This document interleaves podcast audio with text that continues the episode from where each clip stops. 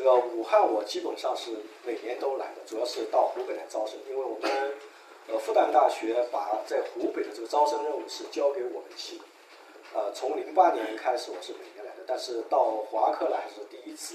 呃，刚才那个在过来的路上，我还跟那个刚才主持会议的主持人呃说了，我说我那个原先在中国赴日本国留学生预备学校。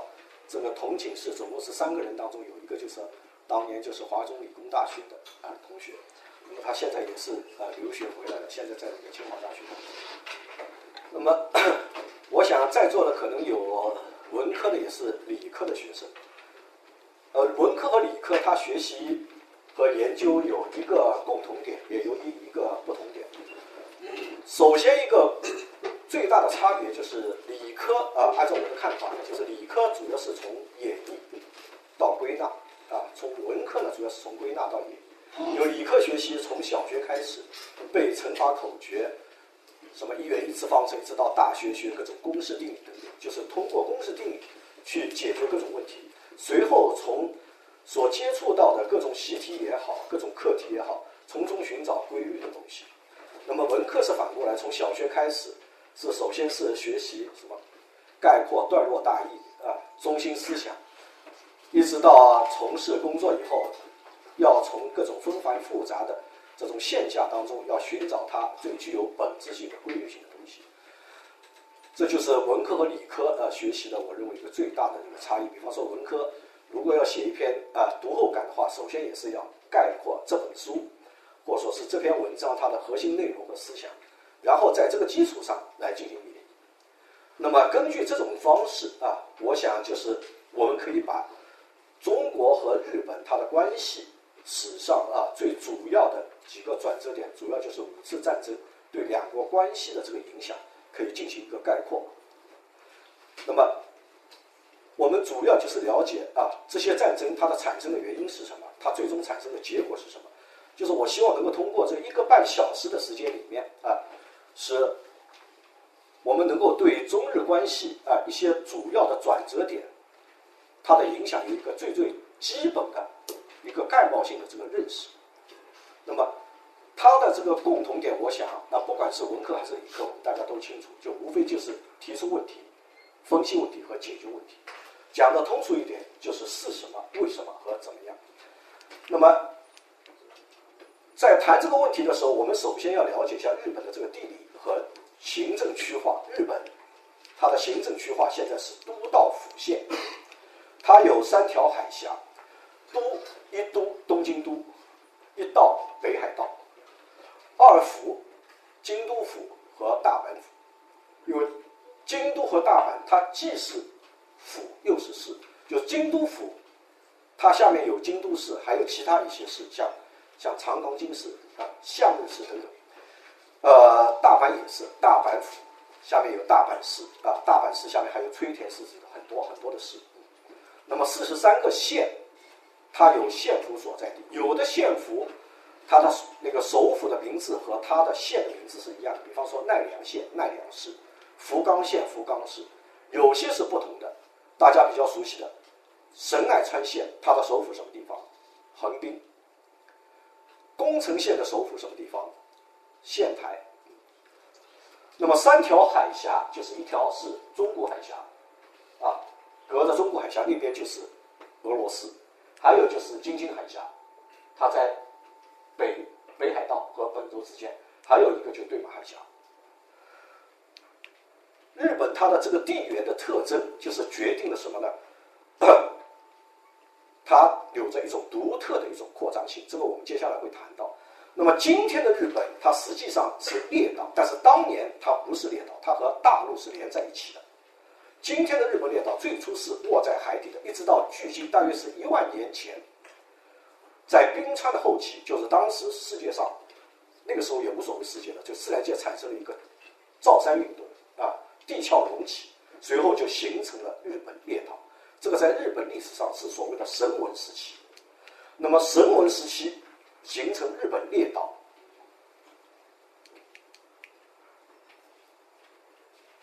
形成日本列岛以后，我们知道，就是在中国啊和日本之间，经常有一种说法叫同文同种，啊，有一本书叫《同文同种的骗局》，就批判这种同文同种观念。那么从日本对外侵略扩张来说，同文同种，这是他侵略扩张的一个幌子。但是如果从科学的角度来说的话，中国和日本确实可以说是同文同种。这是今天科学研究得出的这个结论。首先一点，同种怎么来理解？那么最初就是在三万年前的时候，当时在今天的东南亚，就是有一批人开始北上，由于那边气候比较好，人口繁殖比较快，所以资源容纳不小这么多的人，所以当时就开始开始两支开始北上，一支就到了今天的日本列岛，所以要带上引号，就是那个时候还不是列岛。就形成了所谓的神文人，就是有两支，一支是沿着这个大陆架北上，就进入了日本列岛；还有一支就进入了中国的大陆。所以中进入中国大陆有相当一批部分，它的祖先也是来自东南亚。那么第一批人在日本就称作为是神文人。神文人啊，之所以称作为神文人，主要就是由那个陶器决定的这个。就是根据这个神文的陶器来命名它的这个时代的，还有一个就是米生人，啊，还有一个就是米生人。米生这个名称是怎么来的呢？就是米生原先是一个地方，就是今天的东京大学的旁边有一个当年叫米生町，今今天还是还是叫这个名字。那么在东京大学工学部的第十号馆那边有一块碑，就是它写的就是那个米生时期发现的地方。那边原来是一个设计厂，后来有一个考古学家在那边发现了一个陶陶片，经过考古研究啊，最后断定它是在神文时期以后存在的一个时代。那么如果说神文人啊，或者说是神文时代，它基本上是在一万年之前到公元前三世纪。那么米生时代基本上就是公元前三世纪到公元三世纪，在日本就是最初的一批人，就叫神文人，从东南亚过去的。随后呢，有大批的，就是在公元前三世纪左右，有大量的大陆的人不断的往日本列岛迁移，就形成了，就形成了所谓的那个米生人。那么，根据二十世纪末日本东京大学教授，就是那个安田喜宪他们那个团队，总共是三十个人。包括人文学，包括自然科学啊，包括人类学家、考古学家、历史学家等等三十个人，他们对日本整个列岛的十一个县、七百十一具男性的尸骨和五百三十几具女性的尸骨进行了 DNA 测定，以及对他们的掌纹、指纹等等鉴定以后，最后就是断定日本是两重人种结构，一个就是东南亚人，一个就是东北亚人。那么它的分布的情况，基本上就是本州岛、本州岛的以北地区啊，就是西本州岛的西南地区和九州岛的东北地区，就这一块，基本上是东北亚人的特征比较明显，其他地方是东南亚人的特征比较明显。所以我们如果留意一下看日本人的话，发现日本人的他的长相什么是不同的，有的具有比较明显的东南亚人的长相，有的就是蒙古人的长相，跟我们差不多。这就是日本人种的由来，也就是说，日本的现在的日本人种当中，有相当一部分是和中国是同种的。那么，如何来理解同文呢？首先，我们应该了解，就是说，日本在远古时代，它是只有语言没有文字。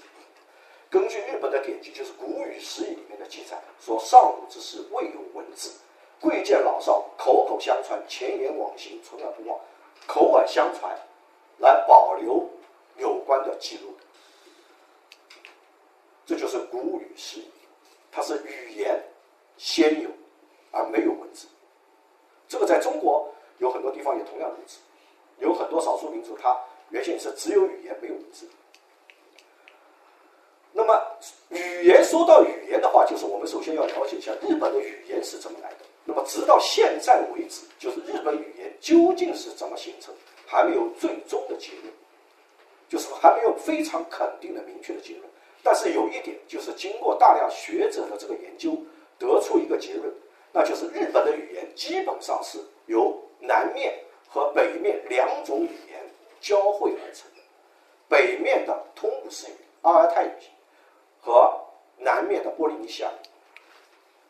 那么我们知道，世界上现在的语言，它是有分成四大种，一种叫曲折语，一种是粘着语，一种叫附中语，一种叫孤立语。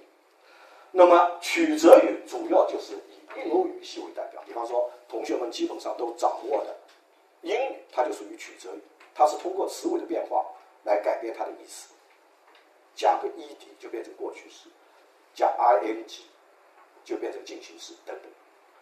那么粘着语呢，它就是像那个像突厥语的啊很多啊语言啊，通古斯语就属于粘着语，还有像那个。中国这个新疆的维吾尔语就属于粘着语，还有就是日本和韩语，日本日语和韩语都是属于粘着语。日语和韩语，所以它语法是基本上是一致的，它的相似度是百分之九十六啊。所以韩国人学日语就比较方便，那反过来也一样啊。那么粘着语它的特征是动词后置的啊，动词后置，当然动词后置不一定是粘着语，就好比说。我是男人，不能说男人是我，啊，这个是正定义和逆定义的关系。那么，粘着语的特征就是动词后置的，所以我们在看那个抗日剧的时候，就往往会会有时候会会听到这种很典型的日本式的中文表述，比方说你的什么的干活，是吧？就是你是干什么的？是什么的干活？干活就是动词放在最后的，就这个意思。啊，这就是粘着语的特征。还有第三种是附中语，附中语是使用很少的，所以有时候不把它算在里面，有的把它分分就就算成三种而不是四种大的语类。那么附中语主要是存在于像那个是那个像那个印第安语啊，还还有那个爱斯基摩语，它都是属于附中语的。附中语的特点，附中语的特点主要是动宾是放在一起的。举个例子，像。中文可以说吃、喝，单独一个动词可以用，但是在附中语里面就不行，一定要说吃饭、吃肉、喝酒、喝水，它必须要放在一起啊。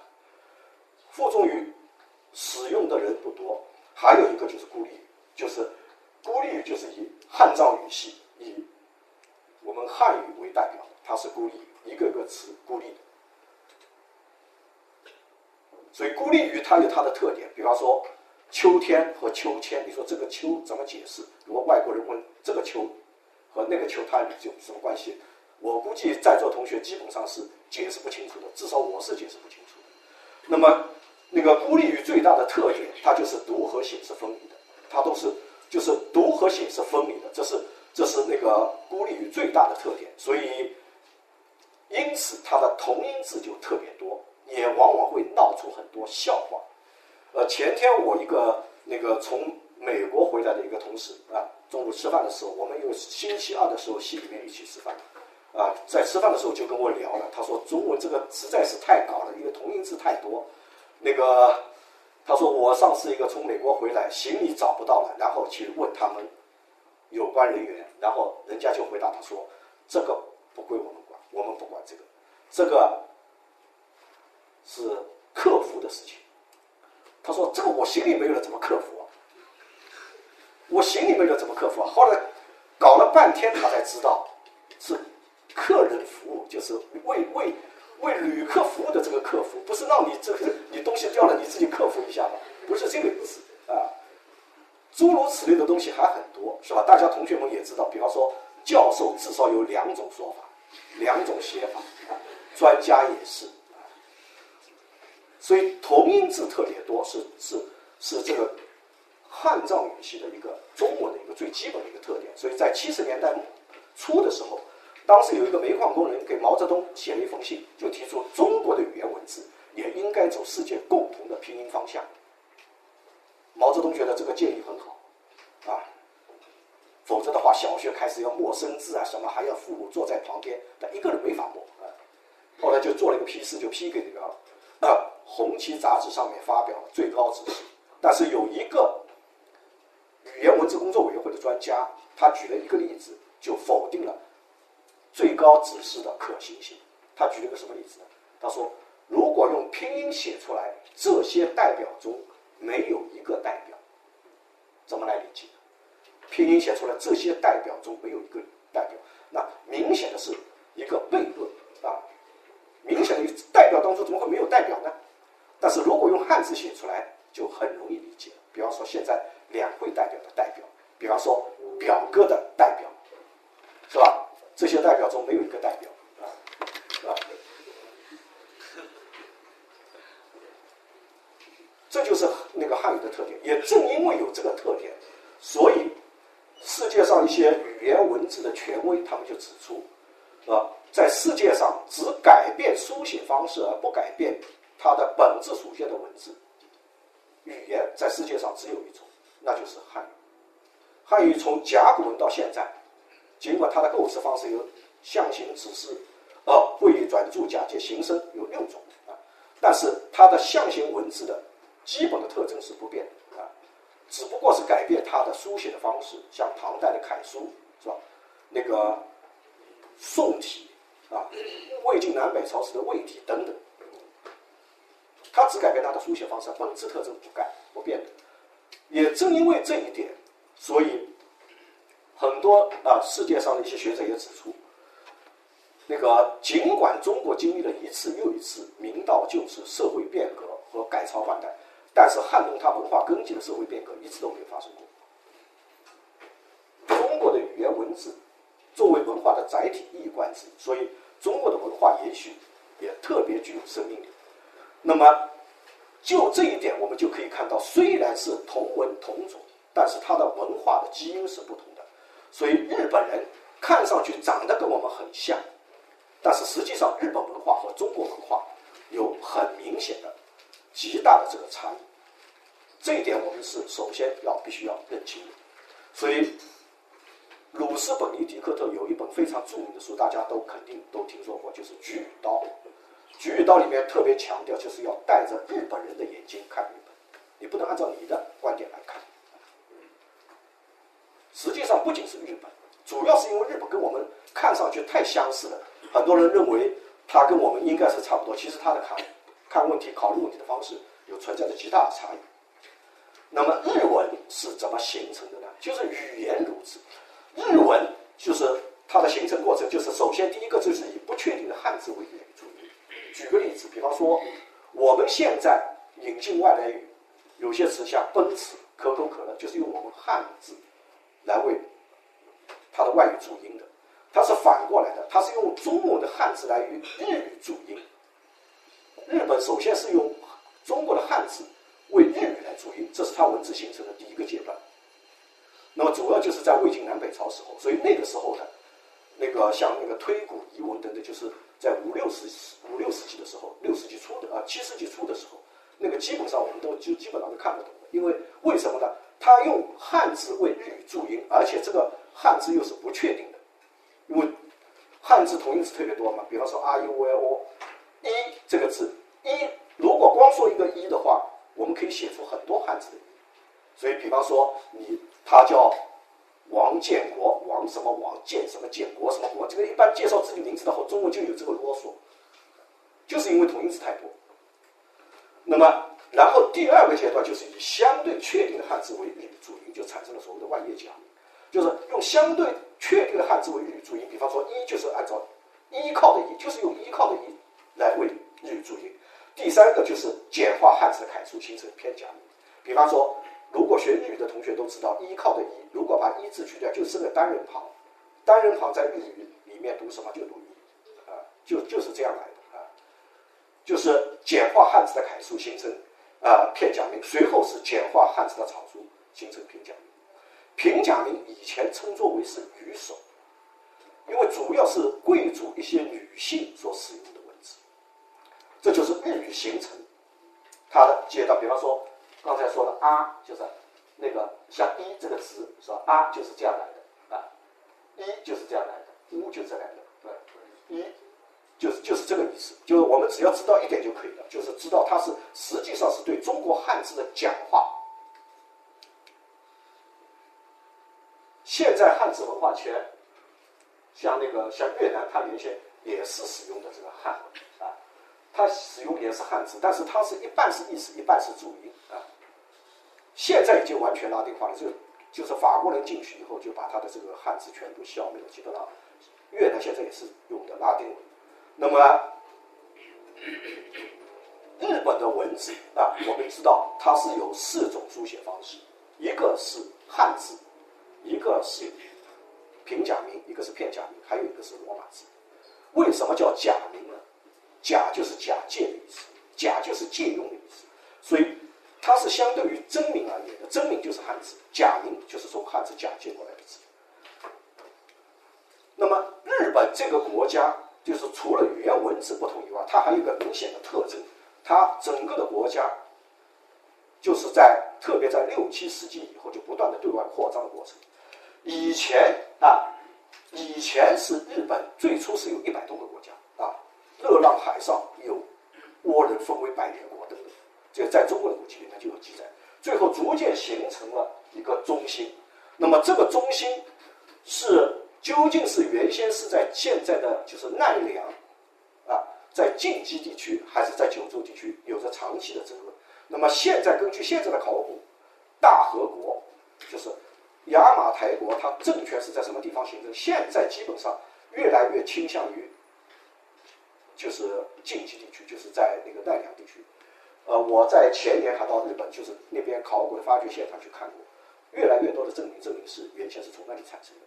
那么这场争论在日本也是也被称作为是东大和京大之争，就东京大学认为是在九州，京都大学认为是在在关西地区，在那个奈良、大阪那边。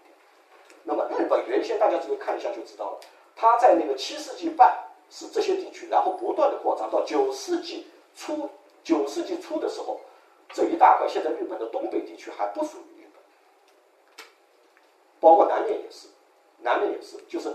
它主要也是最初日本在到九世纪为止，它还是主要集中在现在的本州西南部和九州东北部这些地区。原先的日本的它的那个行政区划叫五畿七道，所谓五畿七道就畿内就近畿地区，以奈良为中心是吧？以大阪、京都为中心，它是由原先是由畿内五个国家和七道是吧？东海道、南海道、西海道。山阳道、北陆道、山阴道和呃，就是西海道、南海道、东海道，然后山阴道是啊，山阳道、北陆道、东山道。随后在明治初期，就是江户幕府末期以后，到明治初期初期，然后开拓了当时所谓的下一地，今天的北海道，然后就把它命名为北海道。为什么要命名北海道？大家看一下就知道了。西海、南海、东海，然后那边就是北海。就是有了八个岛，所以日本的领土最终是完成是在明治初年，十九世纪七十年代初。所以日本这个国家，一方面它的不断的开拓，是它的整个的国家形成的一个基本的过程；还有一个靠什么开拓？日本到平安时期末期就开始形成一个武士阶层，就是武力扩张，就是日本这个国家的基本的特征。那么当时我们可以看到，像下一地就是现在的。北海道地区，包括现在东北地区，原先大和国就是红的这一块，以前都都没有。这个熊系就是南方啊，就是像熊本县等的这些地方。那么北面这一块原先都不是日本的地方。那么在这种情况下，所以 日本首先啊试图向哪里扩张，就是就是朝鲜半岛，因为朝鲜半岛这个地方一方面离开日本近，而且呃按照我的导师三石新一的说法，就是。朝鲜半岛就像一把匕首一样指向日本，像一把匕首一样，所以要占据朝鲜半岛，一直是日本。实际上不是现在，第二次世界大战之前，很早就有的一个野心。那么，朝鲜半岛，而且这个地方就是说，一方面日本对日本来说这个地方非常重要，另外还有就是根据现在的的地缘政治理论，按照美国耶鲁大学教授斯皮克曼的。边缘地带理论，他认为朝鲜半岛是最典型的边缘地带，它是海外势力进攻大陆的第一个滩头阵地，也是陆上势力防止海外进攻的第一道防线。围绕着朝鲜半岛的争夺，我们知道一直没有消停过，从七世纪开始，一直没有消停过。所以朴槿惠的父亲朴正熙，他在他的《我们伟大的国家》这本书里面就写到，朝鲜半岛的历史就是和地缘政治命运挑战的历史。那么金大中在《建设和平与民主》里面也表述了同样的观点，也就是说，朝鲜半岛它掌握不了自己的命运，总是被周边的大国你争我夺来操控它的这个命运。那么，朝鲜半岛离开日本非常近，这张照片是我在日本对马拍的，就是从这边可以拍到，就是朝鲜半岛非常清楚的这个画面。相距只有四十九公里左右，不到五十公里啊，啊，很近啊，这个地方非常近。那么，中国和日本的第一场战争——白江之战，首先就是围绕朝鲜半岛展开的。在六百六十三年白江之战，那么中国通过这场战争就成为了东亚的霸主，因为原先朝鲜半岛它百济。和高句丽是亲日本的，新罗是亲中国唐朝，所以最后就打了一仗，这个就是白江口，这个就是白江口。这张照片就是我在那里拍的，因为二零一一年七八月份，我跟那个中央电视台为了拍摄那个为了拍摄那个中日本文明十集系列片，就跑遍整个日本，就拍了很多照片。这张就是在当地，就是在当地拍的。那边还有留下的这个。古的这个城墙也算是城墙，它是金田城的遗迹，啊，也是也是也算是城墙。这也是日本城墙的一个特点，就是日本的城墙和我们不同，我们这是好像是都是凿过的这长方形的啊，日本城墙就是都是石头堆起来的，其他的城墙也都是如此，江户城也好，什么名古屋城都是如此，都是堆起来的。那么。白江口之战就是围绕朝鲜半岛展开的，这场战争对中国来说，那就是确立了战，也就是说，中国由此就成为东亚的霸主，就确立了中国的这霸主地位。而且日本之后呢，就是不断的派遣唐使向中国学习。日本遣唐使在之前在白江口之战已经开始派了，但是规模不大，人也不多，真正开始大批的派遣。就是第七次到第十次，也就在六百六十啊三年白江之战之后，六百六十九年到七百三十三年这些年里面，就是派遣唐使最频繁，向那个中国学习。所以，按照日本学者青木和夫的说法，就是七八世纪日本急速发展的基础是由这些无名人士奠定的。就我们必须对遣隋遣唐使的波及效应给予充分认识，他们对日本社会的发展。做出了很大的贡献，因为这些人就从中国吸收了大量的文化，包括佛教、包括儒教、包括律令制度。因为所谓的汉字文化圈，我们知道就是由四个元素构成的：汉字以汉字为基础的儒教、佛教和律令制、法律政治制度。那么，这是当时就是派那个遣唐使所行走的这个路线。主要是两条路线。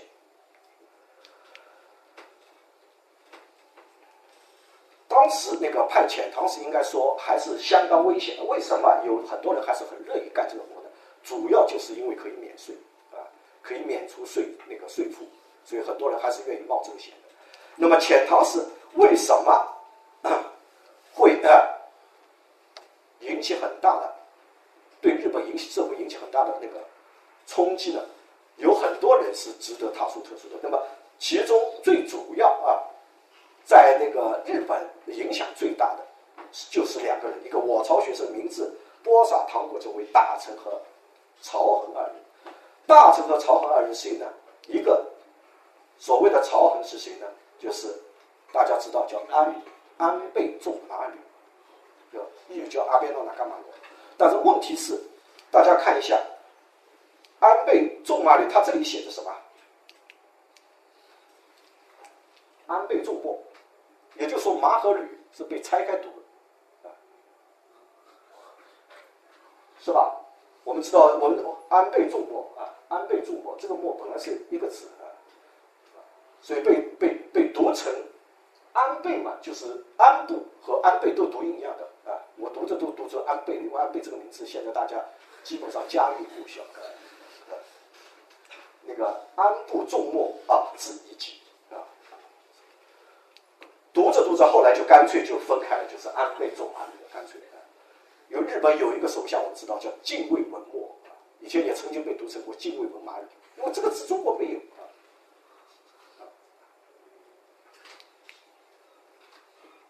这就是安倍重麻吕，这个在我们的这个教科书里面也会提到的。还有一个就是大臣，就是吉备真备。他是他是日本那个朝廷的那个大臣，吉备真备啊，他的那个影响也很大。就是据说那个平假名就是主要就是由吉备真备啊创制。那么这两个人影响非常大，他只是两个人的代表，整个的遣唐使对日本社会影响很大。那么日本为什么就是要停止派遣唐使，后来不派了呢？那主要就是因为中国社会发生了很大的这个变化，中国社会发生的这个变化，使得日本有一个非常重要的人物啊，叫菅原道真，叫菅原道真。这个菅原道真啊，这是他的家，他的家就在什么地方？日本京都的这个皇居，日本京都皇居的对面，这是他的老家啊，就是菅原道真。他提出不要再派，为什么不要再派？就是七百五十五年到七百六十三年安史之乱的发生。安史之乱我们知道，不仅是唐代由盛转衰的一个转折点，而且也可以说是中国历史的一个非常重要的转折点。安史之乱以后，那个宦官专权、朋党争斗等等，就是中国原先的这个社会当中的很多的弊端，在安史之乱以后开始充分的显示出来，那么也形成了这种。藩镇割据、尾大不掉的这种情况，那么在这种情况下，就是菅那个就是菅原道真啊，他在八百九十四年就给日本朝廷递了一个奏折，就提出请你停止派遣唐使状，就是不要再派遣唐使，中国已经不行了，不值得我们学习。遣唐使就是在这个时候开始停止的。那么菅原道真这个人在日本。是很有地位的，他被称作为是文化神，被称作为是文化神。他的地位做一个不太恰当的比喻，有点有一点点类似于中国的孔子。为什么这么说呢？因为日本有一个天满宫，啊，天满宫有很多了，不止一个，就像中国有很多文庙一样，日本有很多天满宫。那么最具有典典型意义的就是在九州，在福冈的这个天满宫。那个在各地的天满宫都是如此。那么我我们就去。比方说，这个就是我拍的一个照片，就是在天满宫，我们可以看到一个小孩在在祈祷啊，在拜啊。为什么要拜呢？就像我们要考试之前要到文庙去拜拜，让我考上一个好的学校一样。日本就是到天满宫去拜，专门去拜菅原道真啊，希望他能够保佑自己考上理想学校。那么菅原道真他绝对是一个非常有才的人啊。我们看。就是这是他写的一首汉诗，这首汉诗叫《离家三四月，落泪百千行，万事皆如梦，时时养笔抄。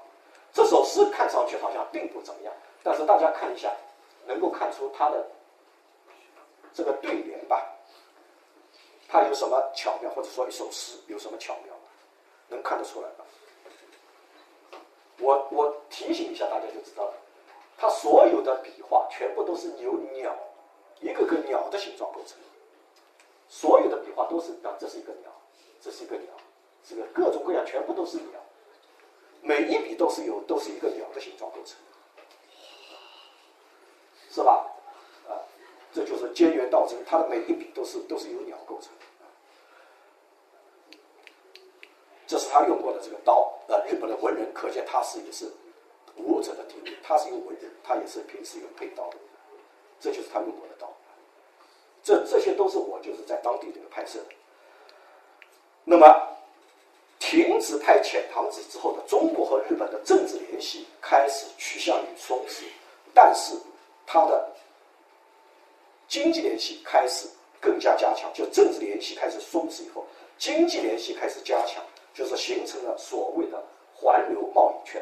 环流贸易圈就是从从日本到中国到到韩国，就是这样形成一个做生意的一个一个一个贸易圈。那么这个贸易圈对这个物流、对文化、器物的传播等等影响非常大。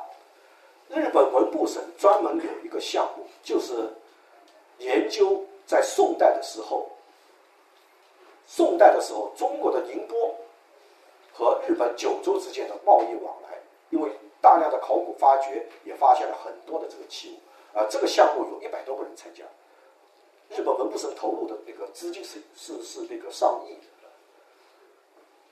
那么也就是说，可以可以可以从中我们可以看到。政治联系虽然因为派遣遣唐使开始松弛，但是它的经济联系开始加强。那么经济联系加强，得不到一个政治权利的保障，它的问题还是不少的啊，特别是比较脆弱的。那么在这种情况下，就是发生了第二次战争。这场战争就是日本叫文永弘安之，就是日本它正好是文安文永弘安年。又叫忽必烈征伐，就是蒙古大军去攻打这个日本，一二七四到一二八一年，那么就叫一般就叫忽必烈征伐。那么这场征伐就是忽必烈征伐，这场征伐最后是没有成功啊，没有成功。这是他这个在在在那个地方，就是在那个地方那边有一个小有有一个神社。他说：“合适的中柱国和他的手下的话，中柱国是谁呢？就是对马藩的藩主，他带了八十多个人和蒙古那个官兵进行格斗，最后全部阵亡。所以现在每年十一月十二日都会举行重要的祭神仪式，就祭奠他们。这日本一般的死后就是成为神了。那么那边也有这种钟灵堂，这也是日本的一个特征，就是说日本阵亡比较多的地方，他都会建这样一个钟灵堂，包括原先。”在中国，现在也有中国在在在辽宁在抚顺那边就有白玉，它就当年日日俄战争的时候，有很多日军官兵阵亡在那里，数以万计的日军官兵阵亡在那里。那么这就是所谓的中林塔那边的气候条件，看上去也是也是风急浪高的，呃，那个气候条件也是风急浪高的啊。这个就是我我在当天在那边拍的，啊。呃正因为那边气候条件比较恶劣，所以我们知道，后来蒙古大军为什么会失败呢？主要就是一方面就是蒙古大军本身就就是旱鸭子嘛，他也不善于水战；还有一个就是碰到所谓的神风，碰到所谓的神风，把他们的船都掀翻了。所以日本认为这是神在保佑他们。在第二次世界大战的时候，就日本就发起了一场特工作战，希望神能够再次保佑他们。这场。特工作战的名称就是神风特工作战，啊，神风神风特工队啊，神风特工队就是由此而来的啊。一直到最近，我们知道在上映的这个啊，百田尚书他写的那部片子叫《永远的零零式战斗机》，就是它是日军二战时候的主战机型，啊，得到安倍的这个大力的这个肯定啊。那么，如果单从啊，我们不说别的，就单从从艺术的角度，这部片子确实是拍的。很震撼的，我我只能说很震撼啊！诸如此类的日本影片很多啊，诸如此类的日本影片很多，而且日本影片有一个什么样的特点？就是按照鲁斯本尼迪克的说法，日本的战争片是最好的反战宣传片，因为日本日本的战争片是最好的反战宣传，就是说日本的战争片它绝不渲染战争啊啊如何必要，或者说它绝不渲染胜利以后的这种狂喜。都是就是还是显示描述战争的残酷啊，实际上确实如此。比方说神风特工作战，神风特工作战第一支神风特工队是十七十八岁刚刚从航校毕业的学生，根本就没有驾驶经验，然后就找了一个青年军官二十三岁一个少佐啊，叫关兴南，然后问他说你愿不愿意带领这支年轻的部队啊？关兴南后来。低下头沉思了十几秒以后，说：“我愿意。”他就成了这支第一支神风特工队的指挥官。那他为什么犹豫十几秒？因为关键是别人他没有说，但是别人说他肯定是舍不下他的妻子，因为他刚刚结婚，马上就去送死。这个人心怎么也是肉长的啊。所以他们尽管在出发之前都是高呼“我们七身报国，效忠天皇，宁为玉碎，不为瓦全，身为皇军，死为战神，古运长久，决战必胜”，啊，是吧？他尽管是这样宣誓的，但是实际上，包括神风特工作战的发明人大西龙次郎，他都是这么认为，就。我有一个朋友叫保坂正康，他被称作为是昭和研究第一人。啊，他采访了三千九百多个人，随后取了里面六十九个人，写了一本书《昭和时代不可忘记的人》。我把它翻译成中文，叫《昭和时代见证录》。其中第一个就是全养道子，全养日本首相全养一的他外表。第二个人大家更熟悉，东条英机的太太。他老婆东条圣子，就是他全部都是对这些人的采访记录，其中就采访到一个日本当年伏龙部队的部队长，叫美浓部正。当时美浓部正在那个大本营啊，参谋本部那些参谋向他们传达作战命令的时候，他公开表示反对。他说：“我不能够下达让士兵有去无回、完全是送死的这种战斗命令。”当时其他的军官都为他捏一把汗，想公开的违抗那个参谋本部的命令，这个要上那个军事法庭的要啊。结果恰恰相反，大西荣次郎最后把他留下来，跟他说：“今天我们不作为长官和下属，我们就作为普通的朋友，我们好好聊聊。”两个人因为在战时不能喝酒，就是以茶代酒喝了一个晚上。大西荣治郎就仰天长叹说：“实在是没有比这场战争更加残酷的战争。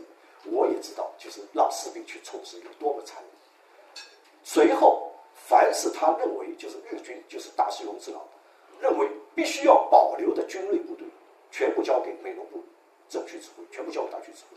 为什么？他知道他是真正爱惜士兵生命。因为美浓部正都说：“我之所以拒绝执行这个命令，不是因为我怕死。”坦率的说，出生入死，枪林弹雨，我超过在座任何一个人。我打过多少仗，我哪里怕死的？但是这种命令我没法下。而且大西荣知道，我们知道他在日本天皇下达终战命令以后，就是说颁布终战诏书以后，大西荣之郎也是自杀的，啊，大西荣之郎自杀的。他为什么自杀？就是他认为，由于他下达的这个特工，发明的这个特工作战，使得四千个左右的年轻的生命丧失，而且没有挽回战局。日本为什么之所以当年他要发明这种特工作战，他的目的是什么？不仅是进行特工作战，日本所有的这种作战的基本的思路都是什么？就是让你知道我的厉害，让你知道我的厉害以后，然后坐下来跟我谈。不管是卢沟桥事变也好，那个突袭珍珠港也好，包括神风特工作战也好，都是这个思路。他不可能，他根本没想到特工进行神风特工作战的时候，根本没有翻盘的可能。日本已经基本上。经过中途岛海战、马里亚纳海战，他已经海军、陆军基本上打光了，已经。他就是想告诉你，我是不怕死的，我跟你同归于尽。我就是通过改变作战常规的方式来跟你决一死战。改变作战常规，战争常规是什么？消灭敌人，保护自己，这是最基本的常识。但是他实际上怎么呢？我不保护自己，我跟你一起玩，这个你总会害怕吧？我们知道抗抗日剧总会看过吧？被日军包围了，衣服一拉，里面一排炸弹，这人家谁害怕？说不定不害怕，马上后退。就是这个，就所谓的神风特工作战就是如此。这就是它的典故，就出自于一二七四、一二八一年的所谓文勇谋安之。那么日本人有时候文字用的也好像，你看这元寇奋战图，这个奋战我们知道是褒义词，哪有叫叫敌人叫叫元寇叫奋战？这这就也是日本人的奇特之处。那么这场战争的结果是什么呢？那就是断绝国交，就是元朝和日本就断绝了他的往来。那么这个往来到到明代初期就开始恢复了，到了明代就中日关系就是开始恢复。谁恢复的？那个明成祖朱棣。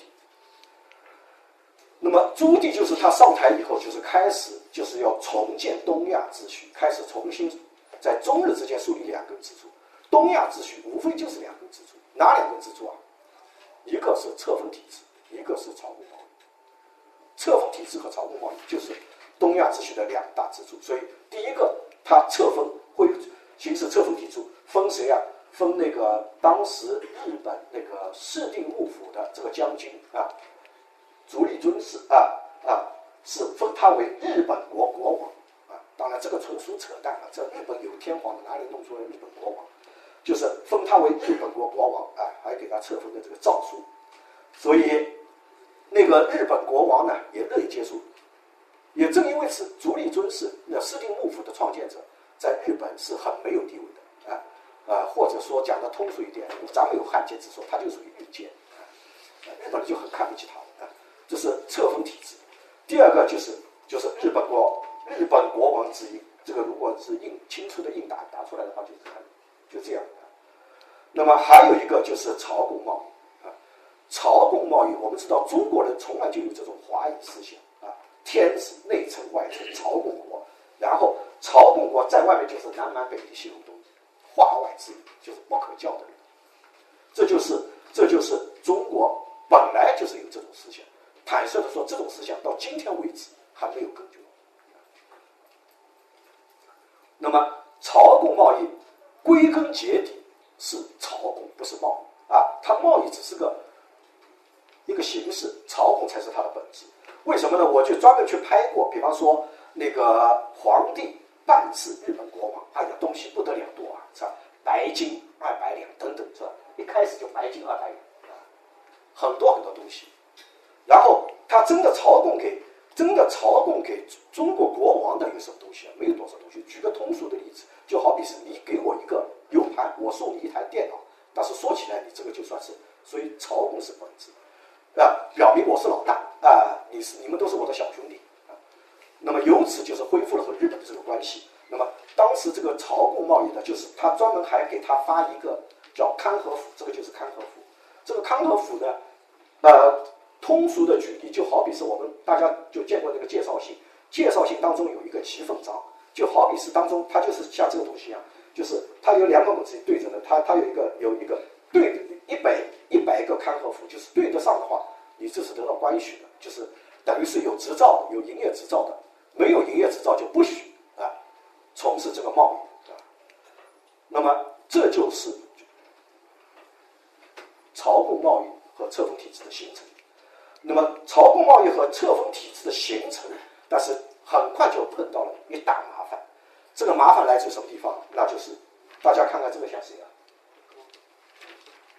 对，就是叫倭寇。其实按照明明史里面的说法，叫真倭十之三。从倭十之七，什么意思啊？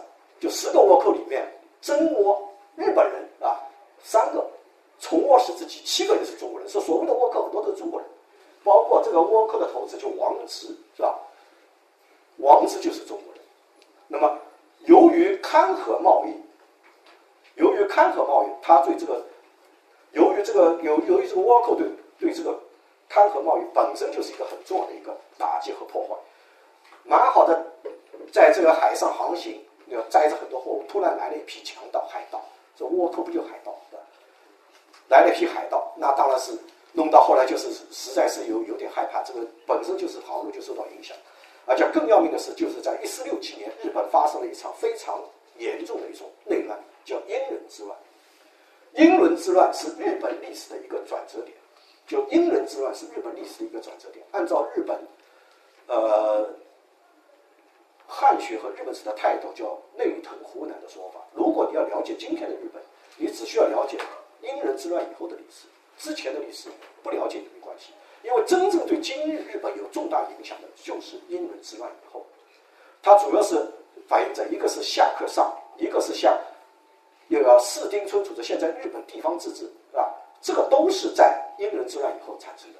还有像那个国家的国国这个概念，就是在英人之乱以后产生的。日本现在有一个地方叫四国，日本的本州、九州、四国、北海道，四国原先就是四个国，啊，现在是啊高知、爱媛、香川、德岛四个县，原先就是四个国，啊，因人之乱，他就最后就是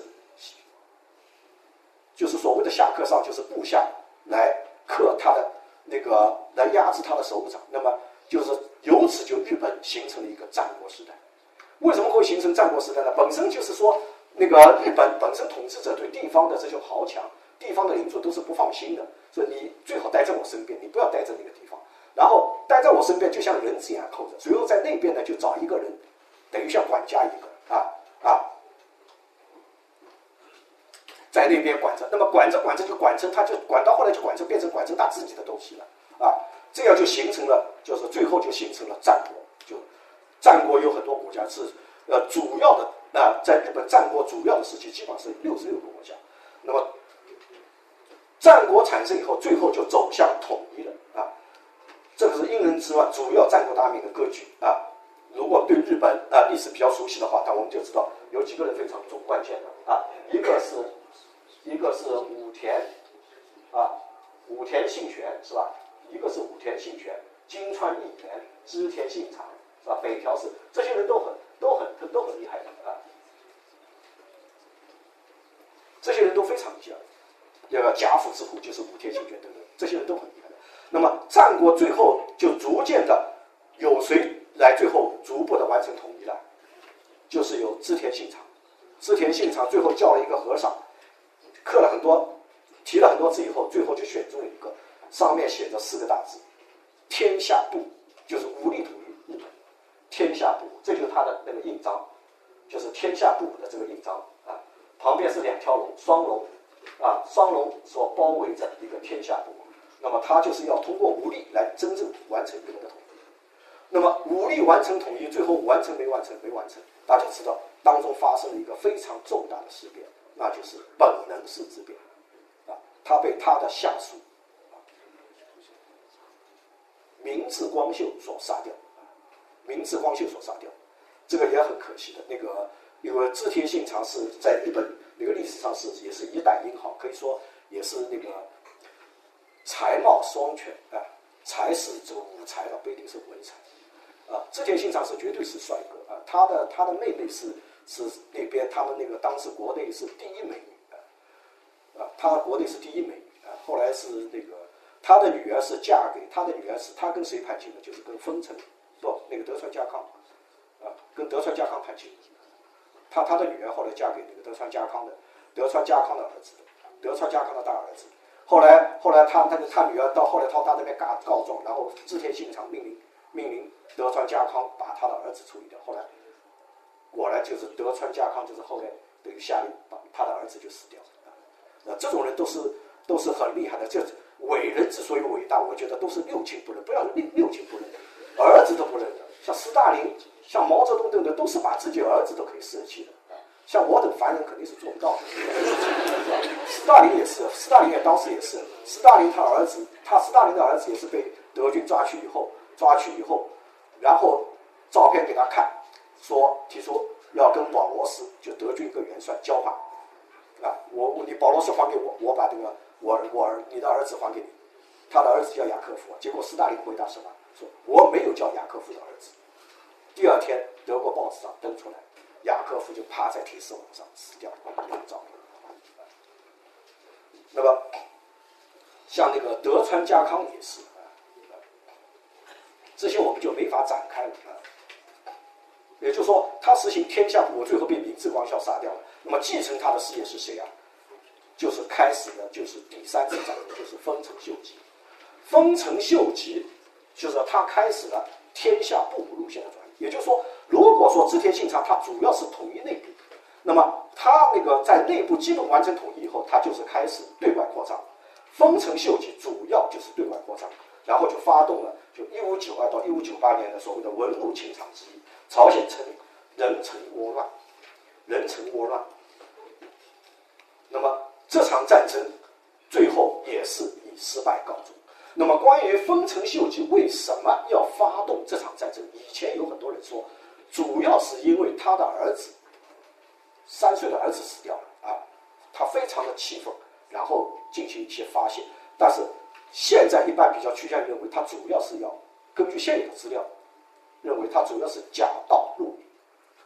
假道入民，所谓的假道入民，就是通过朝鲜来进攻中国，事实上也确实如此，就丰臣秀吉他已经在中国已经开始分分土地块了，连天皇都分了块地方，他想到中国来打土豪分田地，结果打土豪分田地没成啊，最后被那个明朝和朝鲜联军给击溃。那么这个就是他当时出发的地方啊，城下町啊，什么叫城下町？这个所谓的城下地呢，就是日本的城跟我们不同，我们是比方北京城、西洋城一个很大的围墙围起来。日本的城不是，日本的城很小，就是一个塔楼一样的，然后在城下就形成一些商业街，这个就叫城下町。这就是当年就是就是侵略朝鲜时候激战图，而且在朝鲜确实是作孽不少。这个根据这个记载，根据这个记载，比方说庆面是一个和尚，他他有一本叫《朝鲜日历记》，不是日记。朝鲜日记，它里面写到：日军士兵恣意砍杀，被绑在竹竿上的尸首腐烂发臭，父母哭儿子，儿子寻父母，其惨状前所未有。啊，城内无分男女，皆被残杀抛尸，而且更奇葩的是什么呢？一个一个砍头，论功行赏，头太大太重太麻烦，以什么来？鼻子，数鼻子，就你你拿一个鼻子就算你杀杀了一个人，然后最后就是。根据吉川市的统计，有一万八千三百五十个；根据郭岛市的统计是一万九千零一个。就是最后就是鼻子怎么办呢？就是建起所谓的鼻冢，就是就是坟墓一样的，是吧？啊，就是杀了很多的这个朝鲜人，把他们鼻子都割掉，啊，把他们鼻子割掉，啊，即便没杀人，鼻子割掉也很也也也也可以想象。所以所以那个朝鲜人特别痛恨日本人，不是没有道理啊。日本人在那边确实干了很多的很多的坏事。那么丰臣秀吉当然也没有因为这个杀了那么多人啊啊，能够这个取得他的呃意想当中的结果啊，最后还是死了。就是在一五九八年进攻朝鲜失败，非常之郁闷，然后死掉了。死掉了以后就留下了一首十四歌，这个就是他的十四歌，他的手记啊，随露珠凋零，随露珠消失，此乃吾命运大半之往事。宛如梦中梦，大阪之往事宛如梦中梦。当然，这个大阪我是用现在的板子来写的，以前是怎么写的？提土旁有提土旁，后来在一八七一年的时候改掉了，改成现在的。为什么呢？四反五是造反，这个不吉利，所以所以后来就改掉了。所以所以在明治维新以后就就改掉了。那么丰臣秀吉啊，长得挺挺丑，对吧？绰号猴子。绰号猴子，为什么叫猴子？也有好多种说法。那么大阪之往事，就是说大阪城就是他建，大阪城确实非常漂亮啊，非常壮观。如果有机会到日本去，前几天有一个那个我一个学生，他要去日本，他问我有哪些地方值得去的，我就跟他说了几个地方，其中有一个就是大阪，大阪城，大阪城就丰臣秀吉当年 荣耀辉煌的地方，是值得去的，而且。也地方也也也比较那个比较容易找，他就在大阪市中心中央区。当年这是他坐过的这个轿子啊，它叫神女带。这个是在德川家康的藏宝馆里面拍的。那么由此就日本就没有在几百年里面没有敢再冒犯中国，再一次的冒犯就是第四次战争，就是甲午战争，日本称日清战争。甲午战争，我们知道，就是它等于是不宣而战，就对高升号开炮，随后就是双方才正式宣战。啊，宣统发布了上谕，啊，明治天皇也颁布了这个宣战诏书，最后打起来。那么这个战争的结果，今年就是甲午一百二十年啊。我想没时间也没必要在这里叙述，我只谈一点，就是这是中国人的耻辱，在日本。福冈县啊，就是在我刚才说的那个就天满宫这个旁边有一个建筑叫定远馆，这个定远馆就是用定远舰的甲板造的，这个门口大门口一个大的一个窟窿，然后因为定远舰是中国那个北洋舰队的旗舰，搁浅以后继续发射炮弹，然后炮弹打光以后，被日本人被日本人就是拖去把它解体，然后。然后它的一部分材料就用作造了这个定远馆，它这既是辉煌日本的胜利，炫耀日本的胜利，同时也是羞辱中国。那么随后就是在春帆楼啊，就是在春帆楼签署的这个马关条约。甲午战争，我我说就是一般的啊，我们往往现在中国往往是谈它的那个，第一个是谈甲午战争本身，第二个是谈甲午战争对中国的影响。但是我去查过，同学不信自己也可以去查。我查过中国关于甲午战争对日本的影响的文章只有一篇。甲午战争实际上对日本影响极大，而且对日本的这个影响毫无疑问也影响了中日关系。主要体现在什么地方呢？就是第一个，甲午战争之后，我们知道有一个俄德法三国干涉还辽，俄德法三国干涉还辽对日本刺激很大。因为在这之前，从明治维新开始，就日本始终围绕着两条路线的斗争：是发展军力，还是与民休息？也就是说，你发展民营经济，还发展国防工业，始终存在两条路线的斗争，啊，吵得不可开交。国会经常吵得散国，解散国会，重新大选，啊。但是三国干涉还辽是日本朝野达成了一致的认识。那就是面对强敌，必须要加强国防，必须不能够掉以轻心。这是日本对日本的一个冲击。第二个呢，就是我们知道啊，还有一个呢，就是啊，就是在文化方面对中国的主要的影响。文化方面对中国主要的影响，就像那个语言学的权威王立先生所说的，现代汉语中的意义词语，大多数不是中国人自己创立，而是采用日本人的。什么意思呢？就是我们现在所使用的这些，我们现在在使用的这些汉语，现代汉语的词汇，大部分是从日本转口过来的。所以我说，如果要我做一个概括的话，我认为中国的语言文字它有四个字可以概括：一个是乌龟，寿命长，到现在为止还是甲骨文的原始痕迹；第二个是海龟。什么叫海龟呢？就是中文有很多词。被日本吸收去以后，它用来翻译西西文，然后又回来了。呃，我们举一个例子，比方说“革命”这个词，“革命”这个词，“革命”这个词原先在《易经》里面就有的“汤武革命”，它意思就是改朝换代。但是把 “revolution” 翻译成“革命”的是日本人，所以孙中山刚刚开始起来的时候，他也称是要起来造反，他没说要进行革命。后来，他有一个下属叫陈少白，拿了一张日本报纸给他看，上面写着“支那革命党人孙文”。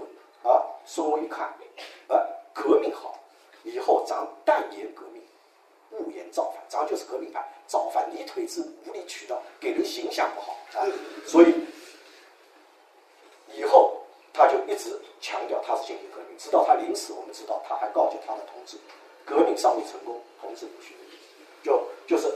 就是这样，有很多词，比方说，曾经还有这么一个意思：张之洞啊，中学为体，西学为用的提出者啊，他看到处新名词泛滥，然后就做了一个批示，说不要使用新名词。结果他的幕僚辜鸿铭跟他说：“你不要使用新名词中的名词就是新名词。”诸如此类很多，比方说“文明”这个词也是，原先《易经》里面也。见龙在天，天下文明，它的就是一是光辉灿烂的意思啊。见龙在天，天下文明。但是把 civilization 用文明把它翻译出来，文明这个词把它翻译出来是谁啊？一万日元上面有头像的那个人，福泽谕吉。一万日元，一千是项目组织，对，没错，你很了解。那个福泽谕吉，福泽谕吉有两个思想对日本具有划时代的意义、深远的影响。哪两个思想？第一个，脱亚入欧。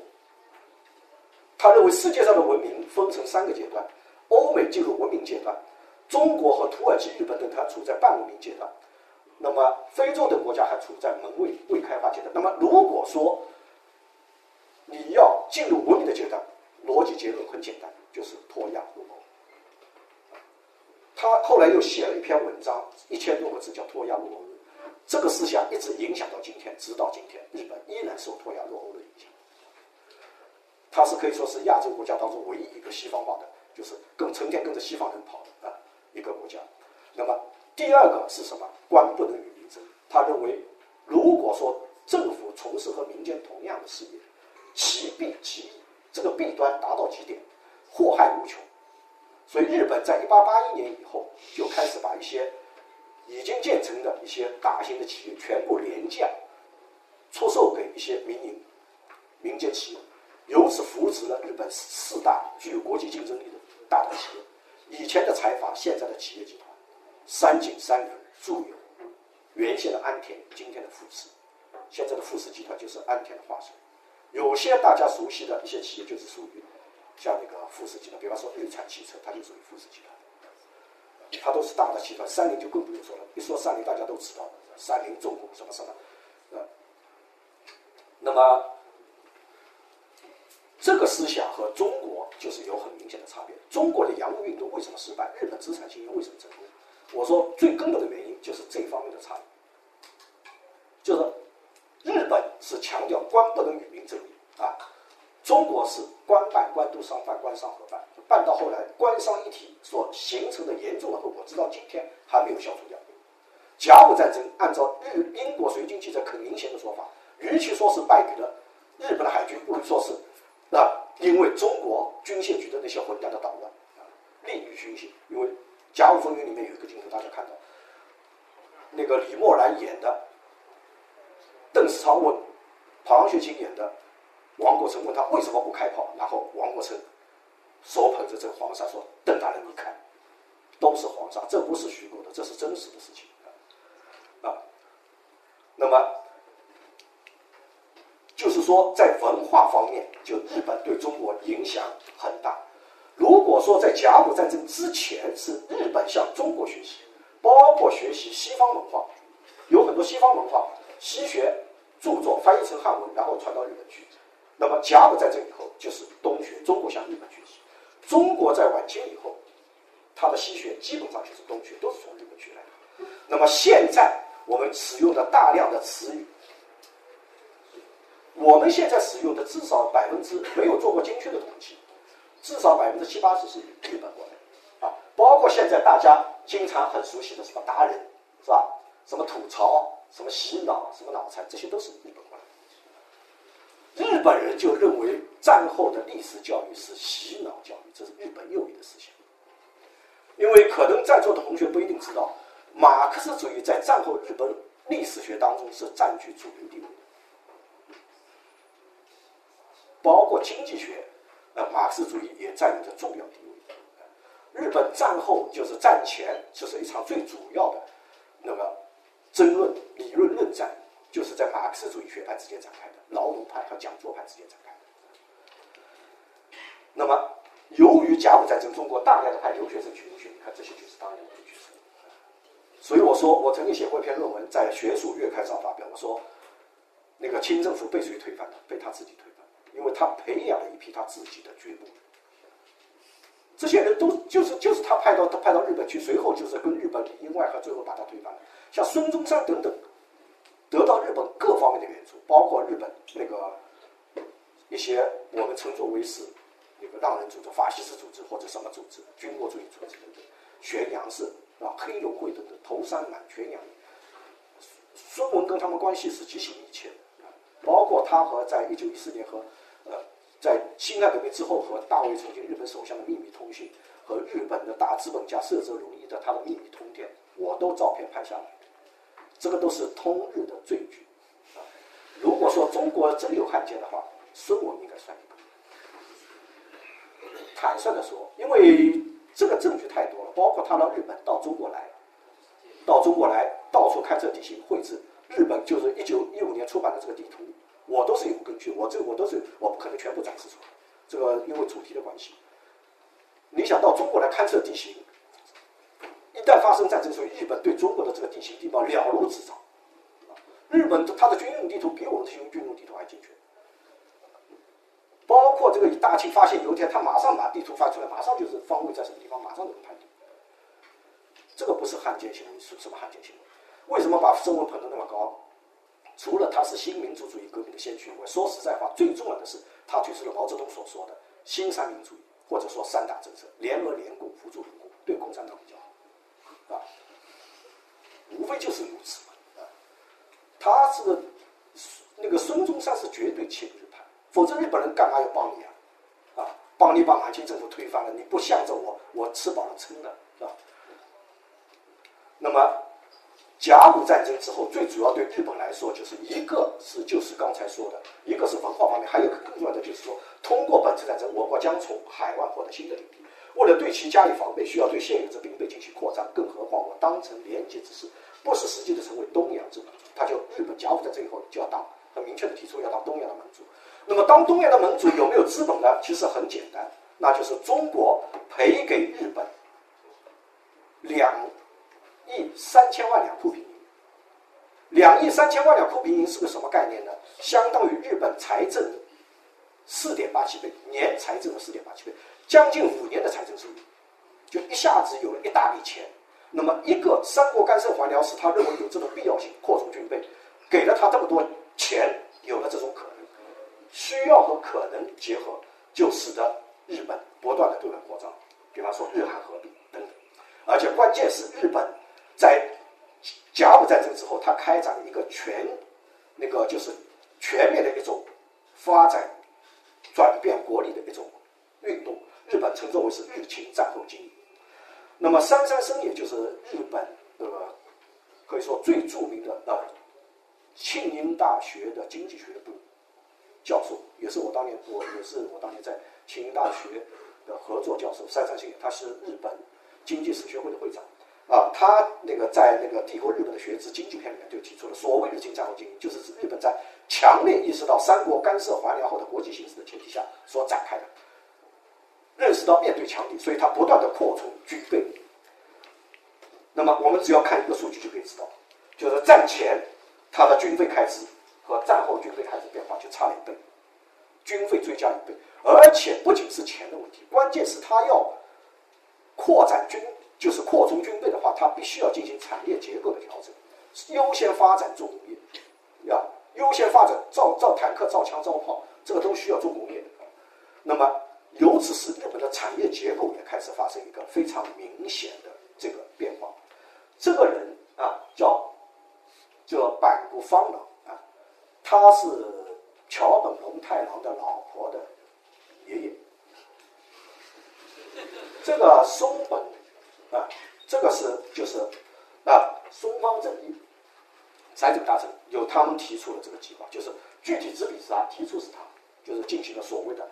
日清战后经营，那么这个日清战后经营对日本以后的发展是至关重要的。在产业结构方面，我们知道，到今天为止，日本产业结构三大支柱，第一根支柱就是在明治维新以后发展起来的，这个基础当然是在江户时代奠定的，那就是先进的纺织业、纤维工业，以东丽公司为代表，东丽国际马拉松的，它那个生产的纤维制品不仅是什么羽绒羽绒服的问题。它可以做汽车的外壳啊，这是第一根支柱。第二根支柱就是第一次世界大战以后发展起来重工业、化学工业、造船工业。第三根支柱就第二次世界大战以后发展起来的，就是精密器械、电子仪器和汽车。三根支柱。那么第二根支柱，重工业和化学工业等等，特别是重工业，实际上它的真正的起点就是甲午战争。这就是对日本以后的影响。如果没有这种硬实力，就日本以后如果说要侵略、扩张等等，都谈不上。这就是甲午战争真正的这个它的影响。一个是马关条约赔给他的钱，一个是三国干涉还辽对他的刺激。因为三国干涉还辽以后，日本全国举行很多地方举行游行的，就是抗议咱们那个已经吃下去的肉能够吐出来，谁干的？这个追究他的责任。举国一致，而且那个。这以后呢，就是日本呢，就是主要是我们知道，它是占据了这个，实际上是最后是使得朝鲜独立，使得朝鲜独立是假，使使得朝鲜脱离中国的这个藩属关系是真。那么随后就是日本试图要不断的要要占有朝鲜，占有朝鲜，他要占有朝鲜，有一个国家不干，哪个国家？俄国，俄国当时也在朝鲜占有相当大的势力。那么还有就是双方在中国的东北地区展开的争夺。在这种情况下，就日本就提出跟俄国提出说，咱们也不要吵了，二一天作，以满一韩，什么意思呢？就是满洲给你，我不要了，我这个我的势力全部退出，全部都归你。那个但是这个朝鲜半岛归我，就是所谓的以满遗憾。但是俄国不干，俄国认为我这个我都自己可以拿下，我干嘛要分一半给你？结果不干以后就打了一仗，啊，就是打了一仗。这个时候就出了一个非常重要的人物，日本的军事，东乡平八郎。日本联合舰队司令就是东乡平八郎，他指挥日军的旗舰就三立丸，啊，在那个面对波罗的海舰队的时候，就升起了一面谁字旗。这个为什么要升这个谁字旗呢？就下面有一名叫英格兰的圣乔治旗。我们知道英国米字旗就是三个十字构成，英格兰、苏格兰、威尔士三个十字构成一个米字。下个月苏格兰要公投了，怎么样？不知道，啊，是不是要继续要要要要留在这个不列颠啊大不列颠及北爱尔兰联合王国里面？不知道。我留留下的，我估计留下的可能性应该是还是比较大的。那个谁字旗？因为当年就是英格兰，就是那个纳尔逊啊，指挥英国军队啊面对无敌舰队的时候呢，就是他也是升起了这面圣乔治旗。他升起这面圣乔治旗，它的含义就是英人的 expect that every man will do his duty。英格兰期盼每一个男儿恪尽职守，那么他也是学这个样，就是升起这个谁字旗，它的含义就是皇国兴废，在此一战，各源一城，奋力努力，最后采取这种秋山真子的丁字战法。丁字战法就是他看到这个敌舰了以后，一字排开，然后就是集中各舰的火力，你过来一射，我这个所有的舰的火炮对着你，一冲就把你打沉，所以。到当时为止，日俄战争就是那个对马海海战，也就是说，日本海海战，它是世界海战史上战损比最悬殊的一场战争。日本损失很小。到当时为止啊，呃，不包括二二次大战，那么由此就是日本就是获得了南满地区，并且获得了朝鲜，把把俄国的势力完全赶出朝鲜。呃，日俄战争以后，它的国战就是建造修建南满铁路。这个东青铁路北面还是俄俄国的，俄国这个谈判可以，俄国外交非常了得。就按照日本明治天皇实录里面的说法，就是俄国谈判代表贝蒂，他是三寸不烂之舌，能抵十万雄兵。啊，十万雄兵打下的这个北满，结果被他忽悠来忽悠去，还是被俄国拿回去。啊，这个是这个标准的三寸不烂之舌，能抵十万雄兵。那么随后就是日本就是。开始建这个南满，那么南满为了保护这个南满铁路，他成立了专门就是成立了南满铁道守备队，呃，南满铁道守备队就是后来赫赫有名的关东军。南满铁路的总部是设在东京的，那么这个南满铁路后来就出事情了啊，出什么事情？就是中日战争第五次中日战争，日本成第二次日中战争。啊，中国叫抗日战争，因为日本他认为前几仗都都都不能算，都不能算是全面战争啊，真正战的一个是甲午战争，一个是这个中国抗日战争。那么中国抗日战争，首先一点，如何认识九一八事变，就日本成满洲事变？我们首先要要明确一点，那就是说，日本要占领满洲地区，它是有一个长期的国策。一九零五年，日本国会就通过了内阁的决议。而且它也是日本明治大帝的一页，占领像一把匕首一样指向日本列岛的朝鲜半岛以及背后的满门大帝，是明治天皇的一页，是魏晋的事业。但问题是，就是占有满洲地区，它肯定是他的野心早就有了。但是发生在一九三一年九月十八号是偶然的，也就是说，日本要侵略东北是必然的。但是发生在九。一九三一年九月十八号是偶然的，为什么是偶然的？首先，第一个，日本当时就一九三一年，日本参谋本部制定了一个文件，叫《昭和六年形势判断》，它里面提出分三步来解决满洲问题。第一步，扶植建立一个亲日的政权；第二步，扶植他建立一个独立的国家；第三步，领有满门，就是获得满门的领有权，也就是主权，也就是说把它并进入日本。但是日本关东军不干，关东军公开的发文件，指责参谋本部说你们老是推行这种隐忍自重、渐进主义，渐进到现在一无所获，所以他不干，他要他要自己就是一步到位拉倒的，那么要领有这个满门，而且当时就是已经就是做好了这种部署，这是后来日本方面披露的照片，已经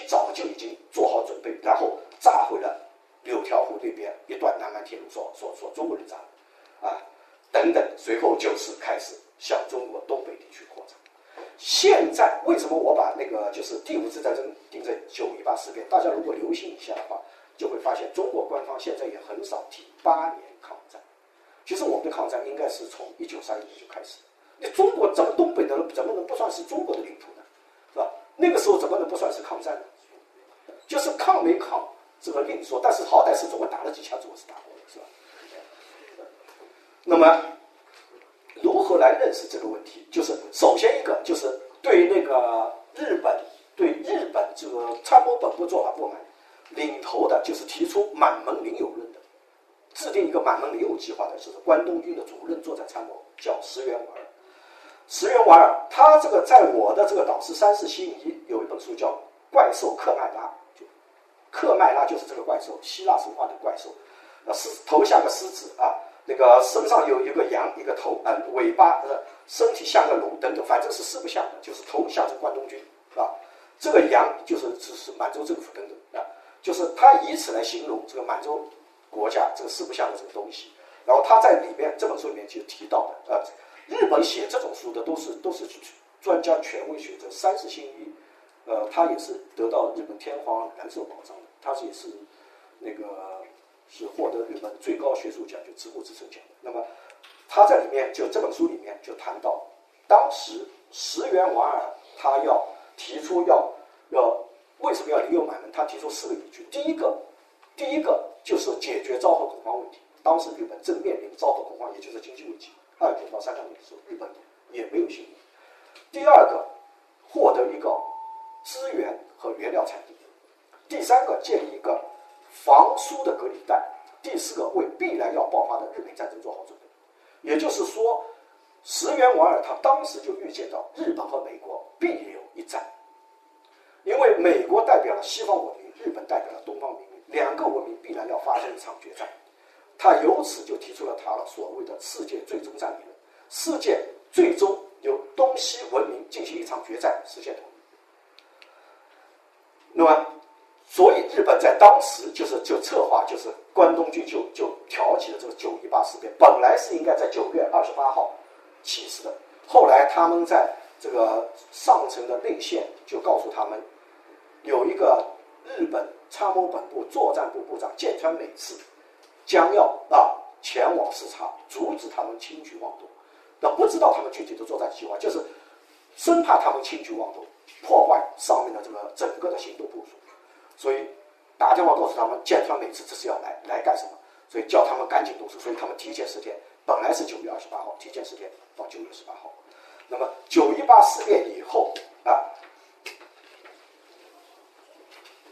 整个一战以后形成的秩序就被冲破了。那么九一八当时大家都在争说说说谁谁谁这个抵抗不抵抗就怎么回？张学良当时是在北京，因为因为黄埔的事件以后，他他就是。东北一支嘛，他开始啊归顺这个民国啊政府嘛，中央民国中央政府嘛。然后当时他在北京看那个梅兰芳的京剧，演的京剧，那个京剧是什么呢？梅梅兰芳演的京剧就是《宇宙风》，当时就在看这个《宇宙风》。他当时就是在走之前已经下令他的部署啊，不许开枪，不许还击，不许还击，呃，他生怕由此就是激起更大的这个战端。那么。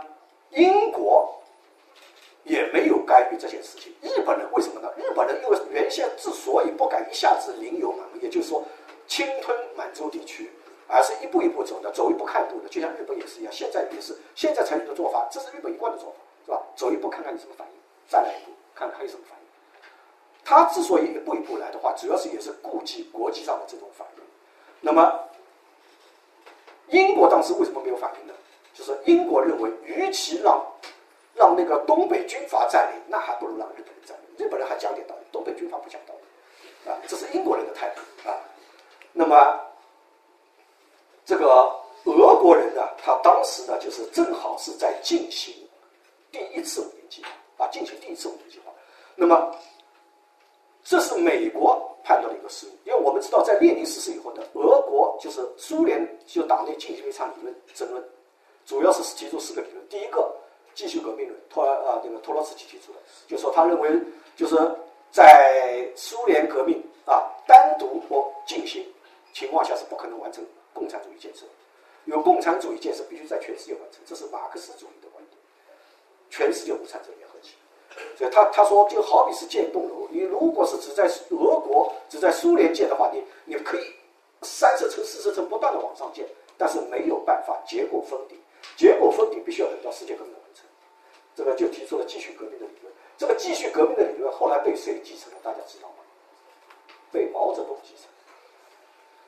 无产阶级文化大革命的时候，说毛泽东同志天才的、创造性的、全面的继承、捍卫和发展马克思列宁主义。其实我当年不知道，现在一看啊，这个不就是托洛茨基的理论啊？就是无继续革命理论，什么世界上还有三分之二的人民在受苦受难，是吧？这美国人民生活在水深火热之中，然后要我们去解放他们，就世界革命，就继续革命。啊，第二个理论呢，就是布哈林提出的，布哈林提出的。落后型社会主义理论，而这个落后型社会主义理论呢，跟今天什么理论是完全一脉相承的呢？社会主义初级阶段，完全。我这种话我绝对不敢乱说的，这个有都有依据的。大家可以把布哈林的话拿出来看，把当年当年这个苏联这个理论论证可以拿出来看。第三个是工农联盟，基诺维耶夫、沙米加米耶夫提出的，这个我就不解释了。工农联盟完成工农联盟，这个大家知道的，毛泽东也特别强调工农。我们看这个红军的这个镰刀锤子，就一看就知道啊。那么第四个就是斯大林提出的一国共产主义，他认为共产主义是可以一国建成的，所以由此就苏联当时就改变了他的整个的国际共产主义运动的方向，他开始闭门开始搞自己建设第一个五年计划。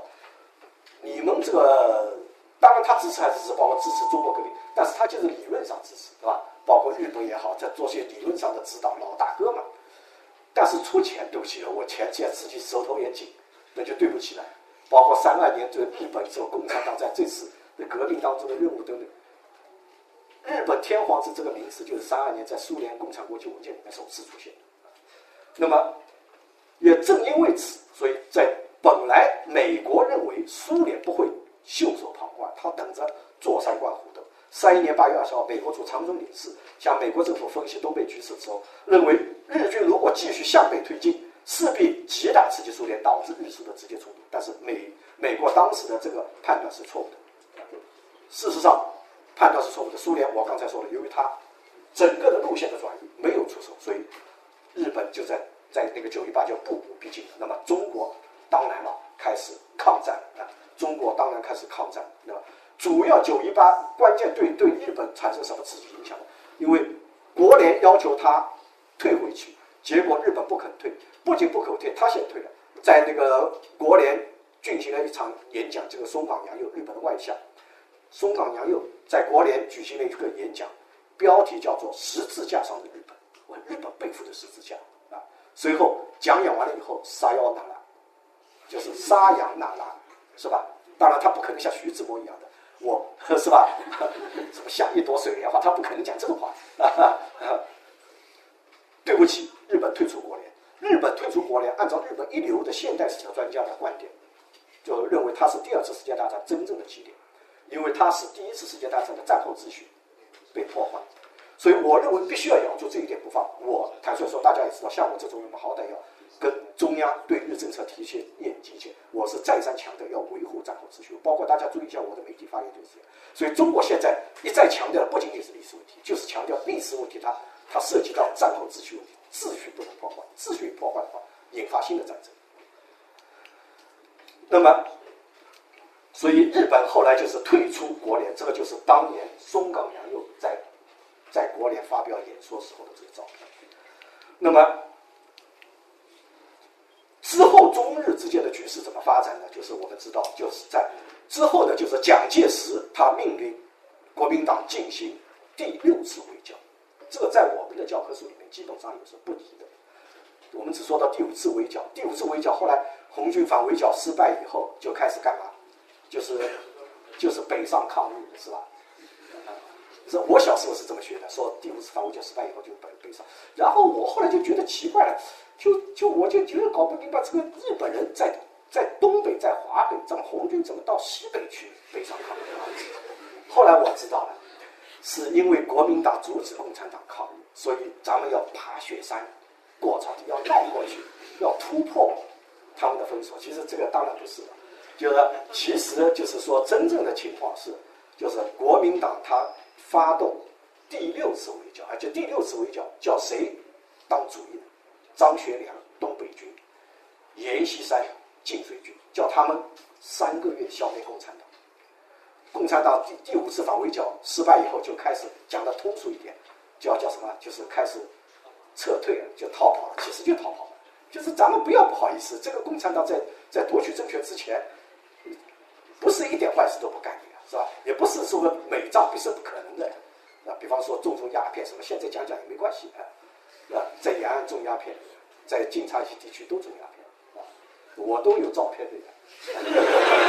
鸦片收支的情况表啊什么之类的啊啊，花来的花香，什么香罂粟花香。现在这个都已经谢绝在的日记等等都都有记载，这个现在已经，当年想讲这个话，肯定要肯定要杀头的呀，是吧？这和这还了得？你在教室上面对着学生说什么共产党种鸦片，这还了得？但是实际历史事实就是如此。觉得在夺取政权之前干些什么不丢脸，就像斯大林当时就带着一帮人，这以革命的名义抢银行一样。当然了，斯大林干的更更不地道，他自己不出面的，叫别人的革命的名义，这为革命去抢银行。嗯，那么在这种情况下，就是说第六次围剿，这个确实，那么。在那个面临生死存亡的时候，在一九三五年八月一号，红军在长征路上发表了一个非常著名的宣言。这个我想大家应该在中学里面也学过的，就是八一宣言。一九三五年八月一号，就是为抗日救亡告全国各族同胞书。坦率的说，发靠这个当然是抗日占据舆论制高点。我也是抗日的队伍，咱们停止内战，一直抗日，这多好的！你干嘛要打我？的打得我到处跑，这不行的，是吧？那个，所以在第二年就五啊啊五月五号，就朱德总司令带向全国军人发出务通电，就是停止内战，一直抗日。那么在这种情况下，当然就在这种情况下，我们知道就是发生了卢沟桥事变，然然后中日战争全面爆发。所以毛泽东在接见田中角荣的时候，田中角荣说说对不起，毛泽东半开玩笑半真的说。什么对不起？我们应该感谢你们，是吧？这个大家都知道的，是吧？没有你们，我们哪有今天？呃，那么卢沟桥事变之前，日本对中国的评价是什么呢？就根据日本陆军省的调查资料里面说，国民党堕落，党员腐败，中国五四分裂不成国体，就中国根本不堪一击。所以卢沟桥事变之前，这是对日中国那个日本对中国的判断，但是他日本也也承认有一点他是判断错误的，就是不知道。他这根据这个是根据三一年，就是认为九一八事变，中国根本不堪一击，一打就是根本是土崩瓦解，四天就差不多就就占领大半个东北。他不知道，实际上经过二八年十月以后，就是国民政府的努力，中国已经有了很大的发展。三七年的中国和三一年的中国已经有明显的不同，所以这一点是日本判断失误的。所以他们他们认为。中国不堪一击，实际上最后他们吃到苦头了。那么卢沟桥事变的真相是什么？坦率说，卢沟桥事变真相可能永远是个谜，因为究竟这个是怎么谁先开的枪？日本一流的学者，这些学者我相信他们是有学术良心的，不是那些右翼的学者。比比比方说最简单的，我举一个例子，他那个就是一流的学者，日本最著名的一些学者，他们一起写了编了一套书，叫啊啊一套日本史。大本的五厚本这么厚本，但是东京审判里面一点都没提到，啊，为他实在是没法提，啊，还有就是它里面也谈到卢沟桥事变，他只是隐隐约约的说，说那个就是那个河边正山旅团，就是日本当时镇守的那个部队，对面的是宋哲元的二十九军，而且是急行文团，共产党影响势力很深。那天。在晚上演习结束以后，忽然对面打过来一阵枪，噼噼啪啪，然后战争就爆发了，就打起来。就是究竟谁先开的枪不知道。呃，中日战争，中日之间究竟谁开第一枪，谁永远是不知道啊。所以，所以从他的话里意思就是有人是有意识的挑起了这场战争。谁要挑起啊？当然，日本侵略中国是肯定的，但是卢沟桥事变说日本啊发动全面侵华战争这种说法并不正确，因为卢沟桥事变发生的当天晚上。日本内阁就举行紧急会议，就商讨这个事情怎么处理。最后就是根据参谋本部作战部部长石原莞尔的意见，就是要限制事态的发展，因为如果事态一旦扩大的话，苏联那边苏联红军和中国两面夹击，日本吃不消的。所以当时就画了一条线，在嘉兴和苏州这边画了一条线，叫敕令线，不扩大战事。但是日本又有一点，就是一定要我刚才说了，一定要狠狠的打一下，打的你知道我的厉害，然后坐下来他们谈，我就是占据了一个制高点。所以不仅不光是那个松井石根也好，那个武藤章也好，在他们的日记、他们的言论当中就表现出所谓的对峙已经狠狠的打中国一下。随即，加那个松井石根的日记里面就写到的是吧？随即练歌收兵，就打一下，然后就收兵，然后我就跟他谈。那么，中国我们知道，就是随后就进入了那个八年抗战。八年抗战有艰苦奋战的战士，但是也有这个屈膝投降的，也有这种这个汉奸被处置的啊。那么，四五年六月十八号，那个。中国抗战的结果过程就我就不说了，就是抗战为什么引起的？我刚才说了，九一八也好，卢沟桥也好，就实际上很多问题现在还没有办法，以现有的条件根本没有办法搞清楚，而且永远可能搞不清楚。那么四五年六月十八号，当时白宫最高军事会议就决定，就对日本啊进行投入本土作战，投入七十六万人。那么在这种情况下，就是我们知道，在四五年的七月十六号。美国研制成了一个杀器，大杀器，原子弹，所以美国就就对日本投放原子弹。那么，以原子弹帮助日本投降可大幅减少伤亡，这是美国投原子弹的第一个考量。第二个考量是什么呢？就是美国海军上将李海所说的，科学家和一些其他的人们想要进行实战试验，因为这个计划耗费了大量金钱，总计二十亿美元。二十亿美元在当时是个天文数字。第三个就是丘吉尔在他的回忆录里面也写到的，美国不愿苏联参加对日战争，因为根据雅尔塔密约，欧洲战场结束以后两三个月之内，苏联投入亚太战场，但是亚太战场实际上经过中途岛海战、马里亚纳海战，日本已经彻底丧失了陆上海上的它的制海权、制空权，已经根本招架不住了，失败是必然的啊，不投原子弹也是肯定是败。投投原子弹只不过是加速它的灭亡，那么投原子弹就是希望加速它的灭亡，然后让日本不要参加，啊，让苏联不要参，你来不就是来分战那个胜利果实吗？啊，已经战争都快结束了，你你这个时候你最后来来临门一脚，功劳都是求算你进的，这个我我我们我们不乐意了啊！这就是在这种情况下，当然我们知道苏联人也不傻，所以八月六号上午八点十五分，美国向广岛扔下了胖子原子弹，铀原子弹。扔下原子弹，这颗原子弹扔在什么地方呢？这个是一家医院，叫岛医院内科外科啊啊，旁边有一个刻着一个碑，写报信。也就是说，这个原子弹砸下去的，砸在广岛的这个医院，这就我在现场拍摄啊，就砸在这个医院。这个院长真是命大福大造化大，这一天正好不在医院啊，所以就没死。然后他的两个儿子，一个内科，一个外科，子承父业，又把这个医院就重新盖了起来。那么在他附近就有一个广岛原先的广岛武藏陈列馆，现在就是广岛和平公园。啊，我还我还就是在广岛和平公园那边，就是拍到中国死了六个留学生。广原子弹真正下来，中国死了六个留学生。我从什么地方拍到的？那边有个老头，呃，有一个老头。那边骑着自行车，旁边写着“免费讲解”，免费讲解什么呢？就是他是原子弹的受害者啊，他不分严寒酷暑，每天在那边揭露美帝国主义的暴行啊啊，每天在那边啊揭露美帝国主义的暴行。呃，因为日本就是说原子弹受害者，因为我们知道原子弹是它的破坏力主要是光辐射、冲击波、放射性污染，主要是三大破坏力。那么日本把原子弹受害者分成四种类型，第一个。直接就是完完的，啪，光辐射没了，影子都没了，啊？几千度的温度，是吧？哪里还有影子？啊，光辐射冲击波，然后是第二个就是受到冲击波严重伤害，啊，没有死，但是也差不多半条命。第三个就是在一个礼拜之内就进入一公里的辐射区的。第四类是胎内受暴者，在娘肚子里受到辐射影响的。我说的这个老头就是属于胎内受暴，像这种人，日本有一千多个。然后他觉得他身体也不大好，其实我看到他还可以啊啊，每天你像不风无阳和故事在那边讲解，那没有一单的体力也不行的，是吧？然后他有很多资料，然后他就这么多我从他那边拍下来的。那么日本也不傻啊，苏联也不傻，他知道美国人的意图，所以美国六号人员是在，苏联八号就是莫洛托夫就召见日本大使佐藤，宣布废止日苏互不侵犯条约，宣布苏联和日本进入战争状态。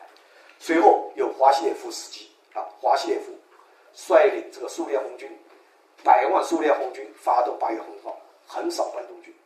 那么，按照日裔美国学者长谷川的说法，说是苏联对日宣战，不是原子弹迫使日本投降，啊，是苏联对日宣战，不是原子弹迫使日本投降。这也是一说了。当然，那个时候苏联红军横扫关东军，气势非常凶猛，啊，把那个六十万关东军全部压到这个西伯利亚去服苦，啊，全部压到西伯利亚。苏联人也够狠的，所以当时俘虏这个也是。也是个技术活，当当美国人俘虏要比当苏联人俘虏要好好多了。呃，六十万全都押到西伯利西伯利亚，就冻死就很多人。有一部片子叫《不毛地带》，它讲的就是这个背景，就是不毛地带它的原型赖岛龙山就是伊藤忠商事的创建者，啊，就是日本的昭和三参谋之一。昭和三参谋之一，这部片子不错，大家有兴趣可以网上可以看一下，叫《不毛地带》，也也就是那个那个三七分子写的啊，也是三七分子写。的。那么，这个就是说，那个这是日本人的观点，但实际上就是在八号双方就开始，然后八月九号，美国在长崎扔下了小男孩，就是又扔下了一颗原子弹，这颗原子弹是不原子弹，这颗原子弹是不原子弹，这个是长期被爆的情况。那么日本后来就招架不住就投降。那么我这里要说一点，就是说日本这个美国要投原子弹，它的蛛丝马迹是会发现，但是他绝对没有想到是原子弹。他知道美国会采取特殊的行动，但是没想到会扔原子弹。为什么呢？就是日本当时他也在研制原子弹，而且在理论上基本上已经突破。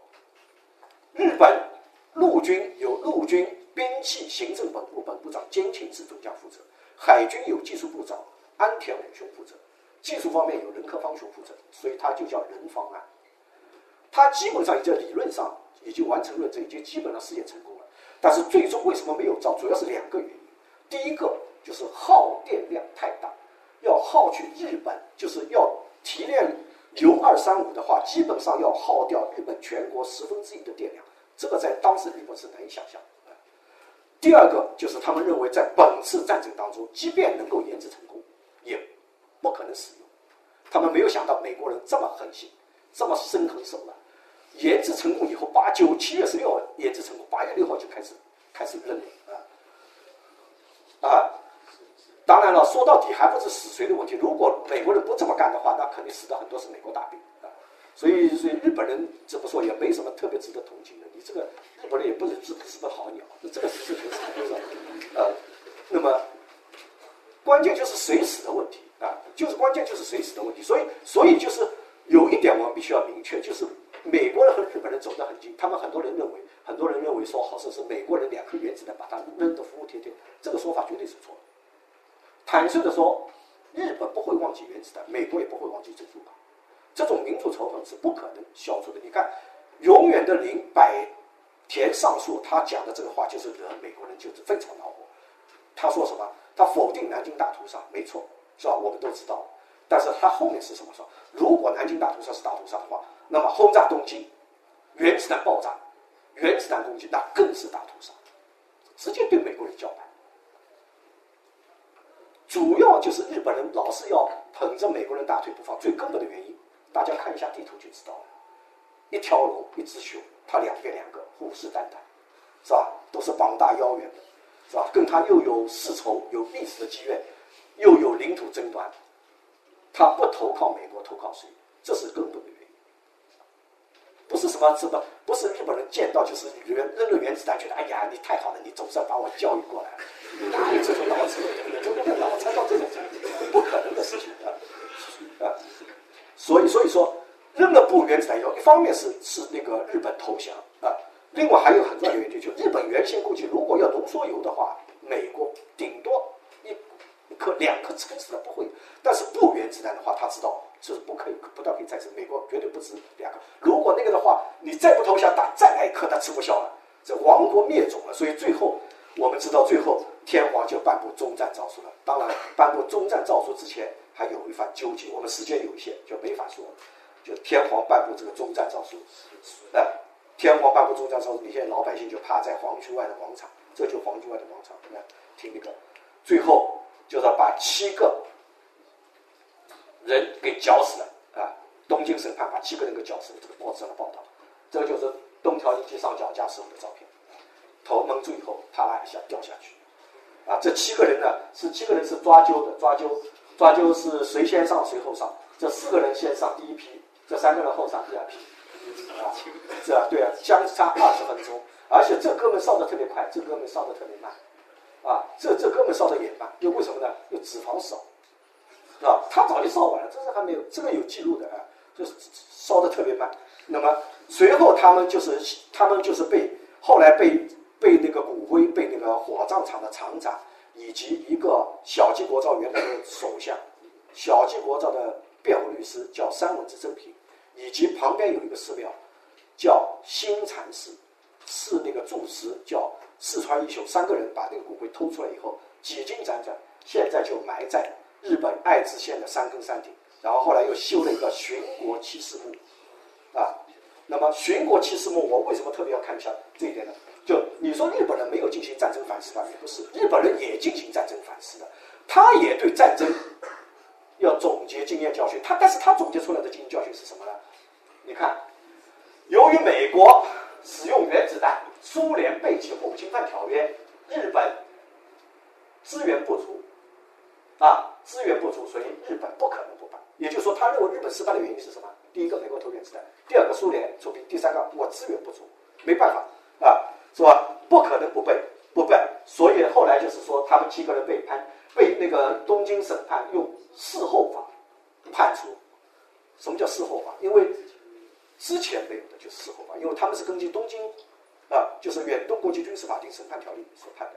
为什么之前没有呢？因为之前只有海牙公约，就怎么来处理这些发动战争的，这是一个第二次世界大战以后的新的问题。之前没有什么判处。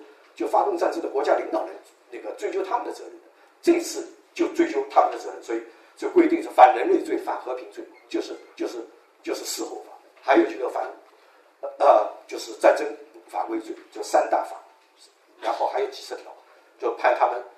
那么这就是日本他对战争的认识，所以他他不认为是败给中国的，这个就安信剑提写的，碑碑的反面就是安信剑，安倍他的外祖父。甲级战犯嫌疑犯提的，这些都是这个当地的这个照片。那么，中国实际上在这次战争当中是不是发挥很重要的作用呢？很多人说屈原输，但客观的说，中国在这次战争当中确实也是不可抹杀的。包括牛津大学的教授等等，他们也分别在美国、在其他一些西方主流媒体的发表文章提出，世界还欠中国一个战争，在所谓的战争，在中国的。在二战当中的作用确实被淡化了，因为从三七年七月七号到四五年八月十四号，日军战死一百八十五万人，在中国不包括东北战死四十点四六万人，占了大概百分之二十二。这是什么地方的数字？日本后生人员护局一九五六年三月公布的数字。我们不说中国自己公布，你说有可能要夸大。日本后生省原护局是是是专门负责军人抚恤的，日本是有户籍的。他那个抚恤军是要真金白银拿出去的，所以他这个数字相对来说是是比较精确的。百分之二十二是死在中国战场上，啊，所以中国也可以说是就像蒋介石提的“一寸山河一寸血”，而且这套东西是什么地方出的？武汉出版社出的。那个 中国的正面战场和敌后战场啊，都发挥了不小的作用。当然了，我们客观的说，正面战场作用。更大一些，不可能说说摆几个地雷就把把你给炸跑了。对啊，一九四四年的时候，于小贵会长还给日本打通了大陆交通线，这是正面战场打得真好，让盟国真看得起。对。是吧？一九四四年江河日下，法西斯越打越打命。这时候我们国民党把玉香桂这个地方送出来，送给日本。你不是跟大陆线打不通吗？啊，你海上打不通有美国副手吗？来，我国民党送给你，然后还送了三十万多武器装备，那真是让美国人拍案叫绝啊！于是乎之后，宋美龄到美国国国务院去要援助的时候，包括在内战最巅峰时期要援助的时候，美国政府都提醒他这一句话：就是你四四年的战玉香桂会战，你怎么解释这个问题？这个我们今天不是详细来研讨玉香桂战争的问题。我们从整个战局来说，我们都死了多少人？这些就是我们看那个，就是就是那个日本方面统计，就是有百分之二十二的军人是死在中国的。这一点是我们需要肯定的。中国当然有一点是毫无疑问的，呃，我很清楚。你要说那个国民党抗战是必然的，但是他打了很多败仗也是必然的。为什么呢？首先一点，你知道日军刚刚开始的时候，他对中国军力的配属是一比三到一比四。就说是一比三，他一个人打你三个人，呃，而且是胜多负少，一直打到武汉，是吧？这这也是个基本的事实。准确说是应该一直打到宜昌。什么？一直打了一场。啊，对，就就是就是说，就是说那个日本，它是实际上是包括中国的各场会战当中，它说起中国说起的是很多的大捷，但是日本人死的人其实都比我们要少。中国人死的军人死的比他们要多，包括台儿庄等等。说起来是台儿庄大捷，但是这个也是惨胜。但是关键在于什么？我主要想说明什么问题呢？就是实际上抗日战争是非常艰苦卓绝的，但是在我们的荧幕上就是变成了各种笑料，隔空打人，手榴弹可以炸飞机的等等，什么弹弓可以打，还有抗战科幻剧，说一个女孩是吧？一个女孩是吧？那个赤手空拳，呃，全副武装的日军进不了他的身，还有各种各样的这个演鬼子的专业户，这几个人大家都知道，是吧？啊，是吧？大家都熟悉吧？石野浩啊，总月波龙，是吧？那个那个涩谷天马啊，特别是像这个像这个人，因为为什么呢？抗日剧特别火呢？抗日剧特别火呢，主要是因为主要是因为什么呢？就是我们知道。荧幕上文艺作品无非是两样东西，一个是枕头，一个是拳头，是最卖座的。所以说，它实际上就是很多都是以这种方式来来来渲染色情。坦率的说，就是这么回事。比方说，坦比方说那个那个总月波龙，就南方周末的记者曾经问他说：“啊，你觉得你你们演的这些人像日本人吗？”他说：“不要说不像日本人，连人都不像。” 然后他就举了一个例子，说有一次冰天雪地、寒冷刺骨，啊，在天寒地冻这么恶劣的环境下，他说导演要他骑在马上，然后看到一个村姑，赶紧翻身下马去强暴那个村姑。然后他就跟村，他就跟那个导演说了：“导演，这个不太可能吧？这么冷的天，是吧？谁还会想干这种事情？”但是后来导演一定要他去。就他举了就是诸如此类的例例子很多，所以我们就是问题是把很多就是艰苦卓绝的这个战争太戏剧化了，太神话了，太科幻化。还有一个就是，我觉得这个除了就是宣扬暴力啊、渲染色情以外，还有一个就是满足中国人的阿 Q 心。中国人阿 Q 心一直到现在为止依然存在，所以就像这个《阿 Q 正传》这部电影最后的话外音是，阿 Q 没有结婚，但是阿 Q 还是还有有子孙的。而且很多世代不绝，直到今天为止依然如此。有一个段子，那是半真半假。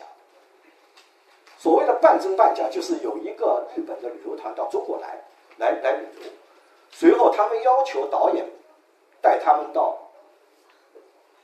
日军阵亡将士最多的阵地去，随后导游就把他们带到了什么地方？浙江横店抗日根据地，然后跟他们说。